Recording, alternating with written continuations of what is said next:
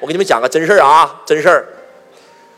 一对夫妻省吃俭用，花了上百万，大概七八百万人民币送孩子出国留学，孩子这辈子都没有赚到七百万。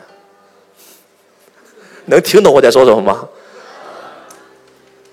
省吃俭用花了七百多万送孩子出国留学，这个孩子一辈子都没有赚到七百万。你告诉我，这个投资是赚了还是亏了？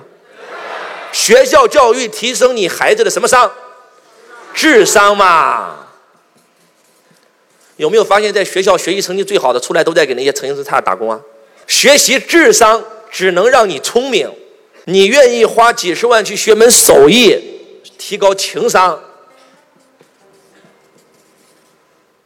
你最多就是在卓越维持嘛，会做人嘛，会来事儿嘛，在职场上游刃有余嘛。那在职场上游刃有余，最多你就是个打工的嘛。咱财商最少是教你在三维吧，让你让你让你辉煌嘛，对吧？智商的人做事儿嘛，情商的人做人嘛，财商的人做局嘛。你不要一说做局就是就是坏人，你不要觉得做局就是个坏人嘛。你做局你也可以做好局嘛。看过《琅琊榜》的请举手。你告诉我，《琅琊榜》里面的梅长苏也是做局者，那请问他做的是个好局还是坏局嘞？他为了拯救天下而做局，一切都是设计出来的。做局就是教你设计，设计什么？设计自己的人生啊！话筒设计的，衣服设计的，笔设计的，屏幕设计的，这个世界上所有的一切都是设计出来的。那设计什么都不如设计自己的人生。懂得设计自己人生者，就是做局的人。哎。大家在座各位，我想告诉我们在座的各位，做局这些这个这个词儿不是个贬义词，你可以用合规合法来做你自己的局啊，把你的企业做大做强啊。只要你的产品对得起消费者，只要你给国家按章纳税，只要你赚的每一分钱都是对得起良心的，为什么不能做局？难道都让坏人做局，把我们给割了？哎，能不能听懂这个各位？那继续再往上走，如果你认为周老师就是教你财商的，就是教你怎么赚钱的，你不是看低我了，你是看低你自己了。我都说了，智商是活在一维，情商是活在二维，财商是活在三维。如果你听完周老师的课，你你会发现，其实周老师压根儿就不是讲财商的，财商只是个入门，让你先在三维世界立起来。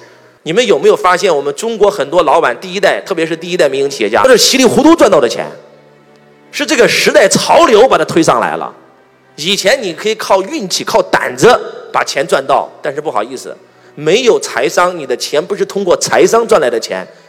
这个世界有一百五十八种方法来来收割你的财富，直到收割到你的财商跟你的财富成正比为止。你你们能听懂我在说什么吗？就像稻盛和夫活法那本书讲的一样，我们今天开着一辆车。然后开着开着有一条路堵了，我们根本不知道，然后就会后悔，哎呀，他妈早知道不走这条路好了。但是今天我们因为有了导航，我们根本可以看到哪条路堵，哪条路不堵。我们为什么能看到哪条路堵，哪条路不堵？因为天上有一颗卫星嘛。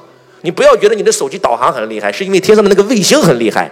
那个卫星是在三维，是在高维看这个世界，而我们开车没有导航的时候，我们只能看到平面嘛，我们看不到另外一条街的情况嘛。哎，你们能听懂我在说什么的，请举手。这叫建立上帝视角，在这个世界上要想赚钱，赚钱的真相其实很简单，知道吗？非常简单，跟比你能量高的人做朋友，跟比你能量低的人做生意。讲完了，这就是这个世界的真相。你们有没有发现，你搞定的客户全是不如你的？凡是你主动说服的客户，都是能量比你低的，他才会被你说服。那些能量比你高的，因为他说服你，不是你说服他。两个人比到最后，比的就是能量。所以永远记住，跟比你能量高的人做朋友，吸收他的能量；跟能量比较低的人做生意，那赚他的钱嘛，不就这么回事吗？这世界的真相就是这样啊。所以你的思维不提升，层级不升不提升，维维持不提升，境界不提升，你的财富怎么可能提升呢？我告诉你，你的财富跟你的境界成正比。境界一旦提升，财富立刻提升。所以，提升你的境界就是提升你的能量，能量提升了，你的财富自然会显化。